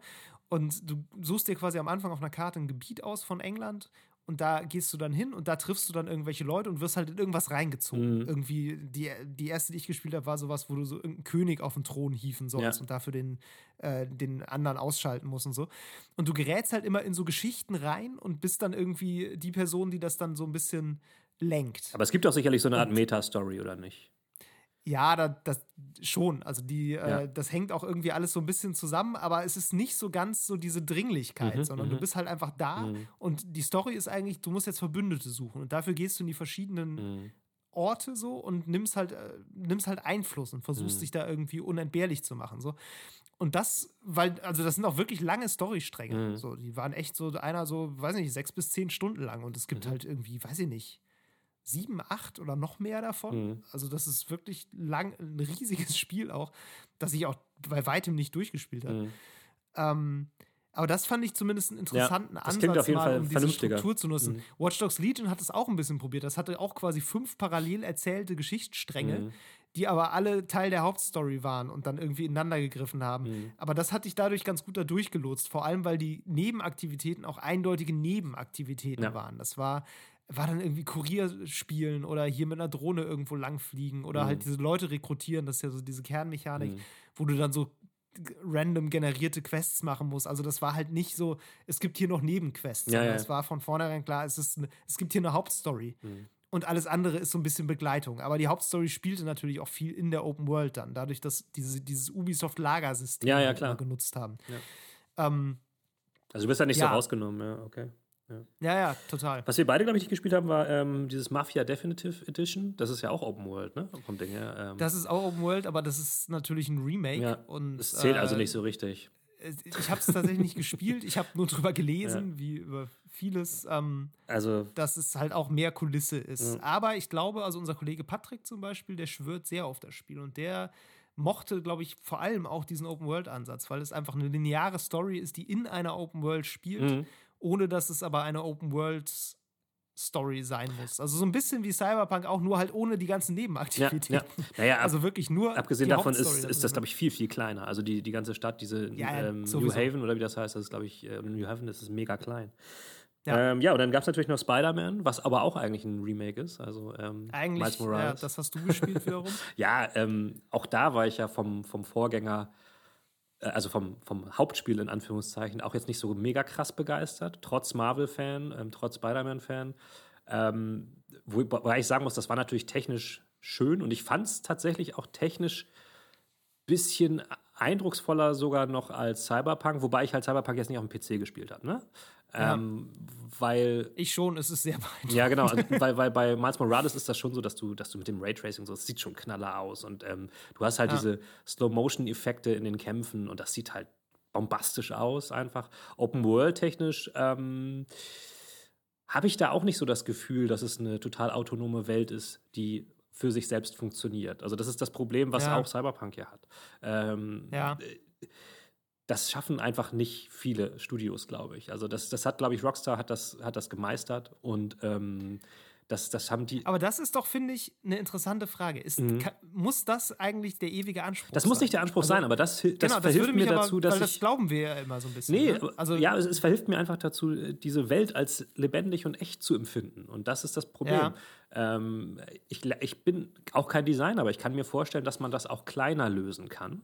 Ähm, ja auch vielleicht durch solche ähm, getriggerten Events, wo, wo du dann durch die Stadt gehst und meinetwegen irgendwie die Polizisten irgendwas machen, was mit dir eigentlich nichts zu tun hat und so. Und das macht Cyberpunk deutet das immer mal so an, wenn du da irgendwo bist und dann ja. ist da so ein Tatort abgesperrt oder sowas. Bis dir auffällt, dass die tagelang da rumstehen. Genau, weil immer die gleichen es Leute. Ist halt kein, es ist halt kein ähm, Event, was so, ein, was so einen eigenen, ein eigenen kleines Screenplay irgendwie hat und einen Ablauf hat, ja. sondern es ist einfach nur ein Zustand. Ähm, ja, es ist wie ein Wachsfiguren. Genau, und das ist. Du gehst vorbei und dann spielen da Audio-Dinger. Exakt. So und, ja. und, natürlich muss das nicht sein, aber das macht eine Welt für mich hauptsächlich lebendig und das ja. stört dann. Und bei, bei Spider-Man habe ich auch so ein bisschen das vermisst, sage ich mal. So, auch wenn die Welt ja. sonst gut aussieht und da auch echt viele Passanten rumlaufen und auch viel Straßenverkehr ist. Ähm, aber das war's dann. So. Ja. Ähm, deswegen ist, ja, weiß nicht, ja, ansonsten so, so Open World gab es. Ist Man Eater eigentlich ein Open World Spiel? Oder ist es auch abschnittsweise? Oh, das habe ich nicht gespielt. Ich glaube aber ja. ja, ne? Dann könnte man das ich halt glaube, auch noch ja. in, in den Ring schmeißen. Ja. Aber äh, das macht ja, natürlich was ganz anderes. Das ist ein Gimmick-Spiel. also, beziehungsweise, ich will hier niemandem, keinem High-Fan hier ans, äh, ans Bein beißen. Aber ähm, ja. Gibt es ja jetzt bei PS Plus für PS5, muss ich mir mal reinziehen. Das ist richtig. Das ich mir mal an. Nee, und ähm, dann, ja. dann habe ich halt auch, wie du auch, das Gefühl, dass so Spiele wie äh, God of War oder The Last of Us 2 oder wie sie alle heißen, die halt keine Open World machen, sondern sich auf das konzentrieren, was, äh, was sie brauchen, sage ich mal so, ja. dass die irgendwie weiterkommen. Ähm, ja, gut, das sind jetzt natürlich gerade Spiele, die mit einem sehr hohen Produktionswert auch ähm, versuchen, halt diese. Die, die, also, die sind ja einfach. Da hat ja jemand auch viel zu viel Geld drauf geworfen, ja. wenn man so sagen will. Aber sie haben es halt besser eingesetzt. Genau, das meine ich ja. Weil es einfach fokussierter Eben, das, Ich meine, das gleiche Geld hat ja Cyber, also hat CD Projekt Red wahrscheinlich auch, ich weiß es jetzt nicht, aber auch sehr viel Geld reingeschmissen. Ja, ja. Hätte man da halt ähm, am richtigen Moment, am richtigen Ende gekürzt und woanders raufgepackt, hätte man, glaube ja. ich, wirklich ein enorm geiles Cyberpunk-Spiel machen können, aber wahrscheinlich kein enorm geiles Open-World-Game. Und ich glaube, das der Anspruch, den die hatten, der ist so ein bisschen daneben gegangen. Aber ja. manchmal wünschte ich, ich wäre Designer und könnte das besser einschätzen. ich glaube, das kann man auch ehrlich gesagt als Designer im Nachhinein schlecht einschätzen. Also es sei denn, du hast daran mitgearbeitet. Du, ich würde, ich würde total gerne wissen, was jemand wie Neil Druckmann oder auch Cory Barlog jetzt ehrlich, also nicht PR-mäßig, ja. sondern ehrlich zu. Cyberpunk sagen. Die haben das auch gespielt. Ich meine, Cory Barlock hat da, glaube glaub ich, auch drüber getwittert. Die haben das selbst gespielt. Ich würde gerne mal wissen, weil die können das schon verstehen, was da passiert, was die sagen. Klar, die werden, die werden schon sagen können, okay, was denn mit dem System passiert? Das ist wohl irgendwie. Ja. 15. Monat irgendwann. Da, ja. Das würde ich so gerne wissen. Das, das stimmt. Das, das wäre interessant. Ja, Creative Director ja. ausfindig machen und fragen. Ja, das stimmt. Das, ähm, das wäre richtig geil, mal zu hören, was die, ja. weil die wissen, wo man bei solchen Monumentalprojekten, wo es da hakt und ähm, so. Klar. Die Einschätzung hätte ich super gerne mal. Aber ich habe jetzt halt von, ey, weißt du, wenn die Leute schreiben, ey, ich habe eigentlich die Platin geschafft, aber wegen diesen Glitches kann ich die Platin nicht schaffen und so. Das sind so Sachen, ja. die machen natürlich auch einfach die Spieler unzufrieden. Und das ist ja nochmal der ganz ja, andere klar. Aspekt. Das eigentliche große Problem, was dieses Spiel hat, ist, ist das Marketing gewesen. Ja, ja. Das, das, war das, das war das Hauptproblem. Und äh, muss man auch wirklich sagen, die komplette Irreführung ja. im Vorfeld zum Release. Also Definitiv. das war halt auch, es ist ja mit böswilliger Absicht, das kann man ja wirklich so ja. unterstellen, haben die ja dafür gesorgt, absichtlich, dass es halt keine, äh, keine Footage des, äh, der Konsolenversion Ja, gab. und auch keine Review-Muster dazu. Genau, und auch keine Review-Muster. Ja. So. Und äh, so, so gerne immer auf die Spielepresse geschimpft wird. Das passiert dann. Dann kriegst du halt irgendwie nur Rezensionen zur PC-Version, dann lesen Leute das nicht richtig, glauben, das ist überall geil, kaufen sich die PS4-Version. Ja. Und dann sitzt du da. Weil es ja, und, äh, das muss man dazu sagen, es ist ja auch einer der ich kann mich jetzt täuschen, aber soweit ich mich erinnere, einer der ersten großen Fälle, wo so eine Disparität überhaupt auftritt. Also wir sind es die letzten Jahre eigentlich gewohnt, dass wir qualitativ einen sehr ähnlichen Standard haben bei Konsolen und PC-Spielen. Und das ist das erste. Es dachten ja auch immer alle, dass dieser Standard durch diese äh, Ratifizierungsprozesse von Sony und Microsoft das dachten halt alle, äh, gesichert wird. Ja. Das ist ja auch was, was sich so ein bisschen als Irrtum herausgestellt ja, hat. Aber wahrscheinlich, weil, so wie sich das liest, auch die an diesen Hype geglaubt haben, der da produziert Ja. wurde. Ja, Ähm, und natürlich auch einfach die Zahlen gesehen haben. Ne? Also wenn du halt 8 Millionen Vorbestellungen hast, dann willst du auf das Geld nicht verzichten. Und dann sag, sagt Sony Klar. nicht, nö, ist halt nicht bei uns. Ja. ähm, Tja, müssen sie jetzt machen. Und ähm, vielleicht ist das auch ganz gut. Also ich glaube, das ist, ähm, auch wenn es krank klingt, irgendwie eine gesunde Sache, die da jetzt passiert ist, dass das Spiel wieder aus dem Store entfernt wurde, dass es da jetzt so ein äh, Zurechtrücken der, ähm, der, der, der, wie soll man sagen, der Perspektive vieler Fans auch auf, auf dieses Studio, was ja nichts falsch machen konnte im Vorfeld, ähm, Ja. gibt.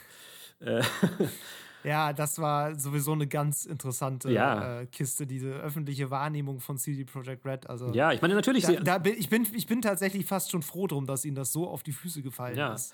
Einfach damit Leute auch mal verstehen, dass das irgendwie nicht ihr Kindheitsfreund ist, Nee. sondern ein Börsenunternehmen, was auch nur, also was heißt nur Geld verdienen will, was genau wie alle anderen auch Geld verdienen will. genau, klar. Und deshalb nicht inhärent besser. Das hat natürlich nichts mit einzelnen Personen zu tun. Also ich meine, ich habe auch mit äh, diesem ähm, Miles Tost und so von, von denen ja gesprochen. Das sind super Leute, die sind super nett und die haben auch ähm, alle viel Herzblut da reingesteckt, nicht?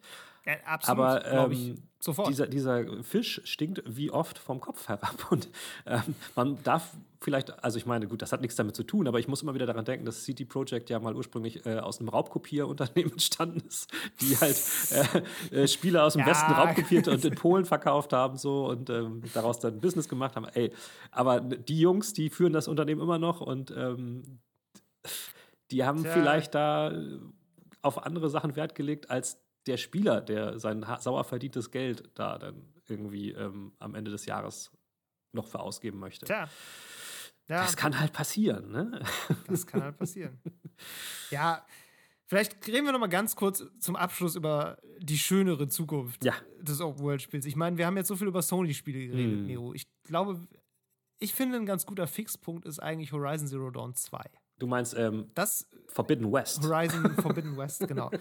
Weil das ist, glaube ich, ein Spiel, da könnte man so ein bisschen, also wenn, wenn es gut wird, Mhm. könnte das versuchen, das zumindest ein bisschen weiterzudenken. Ich gehe eigentlich davon aus, dass sie sich zumindest Gedanken darüber machen, wie sie diese Formel Mhm.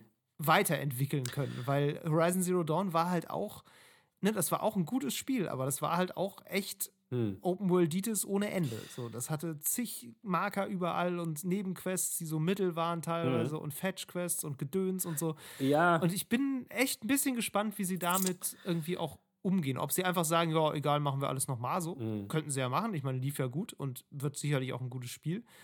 Ähm, ist dann halt aber auch kein sonderlich revolutionäres Spiel. ja.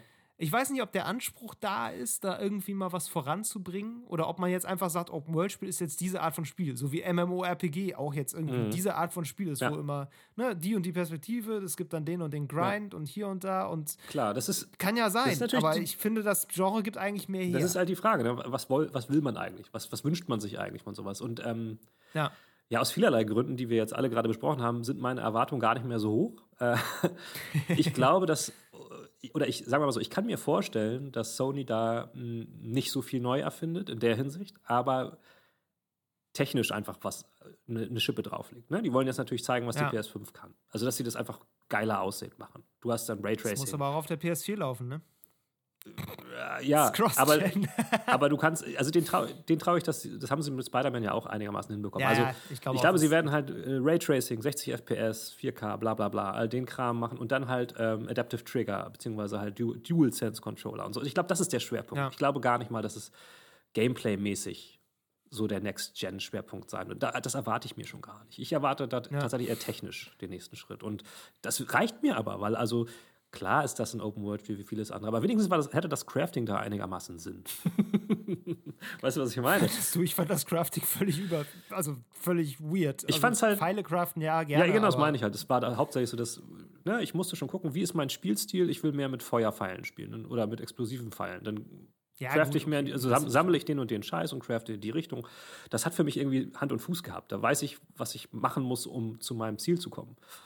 Ja, gut, das, ja? das stimmt. Ähm, insofern, das Spiel hat ansonsten mich auch jetzt gar nicht mal überzeugt, während, wegen der besonders geilen Open-World-Mechanik, sondern ich fand halt auch die Charaktere und die Story irgendwie schön.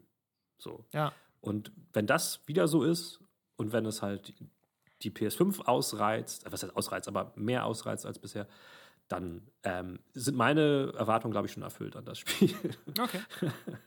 ja, ja, ja, also wie gesagt, ich fände das auch, ja, ist sicherlich dann toll und so, aber, ja, aber ich denke, ich hätte ganz gerne mal was anderes, als es sieht einfach besser aus. Kann ich verstehen, kann ich verstehen, aber ich glaube, Problem bei Open World Spielen mittlerweile. Das ist, glaube ich, genau das Problem, was, was äh, Cyberpunk halt hatte, dass die ganze Zeit behauptet wurde, es würde das Rad neu erfinden und ja. das hat es halt nicht. Hätte, hätte man das nee, uns gar nicht versprochen, nicht. Dann hätte ich, glaube ich, hätte sich, hätte, ich mich halb so doll aufgeregt. Ja, das kann sein. Wir lernen vor allem, Hype ist keine gute Idee. Ja. Welches Assassin's Creed kommt als nächstes? Das wäre eine Lehre, die, äh, ich weiß es nicht, ehrlich gesagt. Das ist, glaube ich, noch nicht angekündigt. Aber Hype ist eine mittelmäßig gute Idee, ist tatsächlich eine Lehre, die wir hoffentlich alle ein bisschen lernen. Ja. Vielleicht. Nicht nur, was das Open World angeht. nicht schlecht. Nicht nur, was generell Spiele ja. angeht. Das würde mich eingeschlossen ja uns allen, glaube ich, nicht schaden. Ja. Liegt halt daran, ich meine, man muss ja sagen, ne, Open World Games sind ja quasi die Königsdisziplin zur Zeit was ja. Games angeht. Ne? Also Klar. das ist das, das AAA-Game ist ein Open-World-Spiel. So. Ja. Und das ist natürlich dann halt auch eine fiese Scheißmesslatte, sag ich mal so. Das ist richtig. Das ist richtig. In diesem Sinne, ne? Gut. Ne? In diesem Sinne, mit fiesen Scheiß-Messlatten äh, beenden wir diese neue Open-World-Folge. Ja. Eine Update-Folge sozusagen. Ja, und äh, wie gesagt, sorry, dass es irgendwie teilweise streckenweise zum Rant wurde, aber was soll man machen? Was soll man machen? ey, ich meine, alle reden immer von ehrlichen Meinungen. Ich mein, ja, ist also. Da ist sie doch.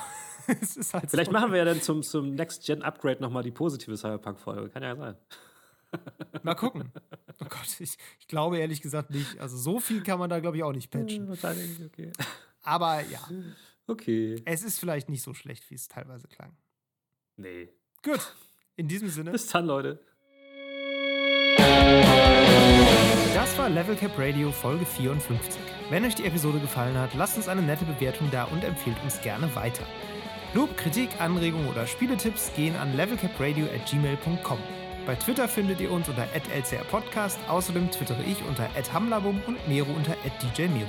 Danke fürs Zuhören und bis zum nächsten Mal.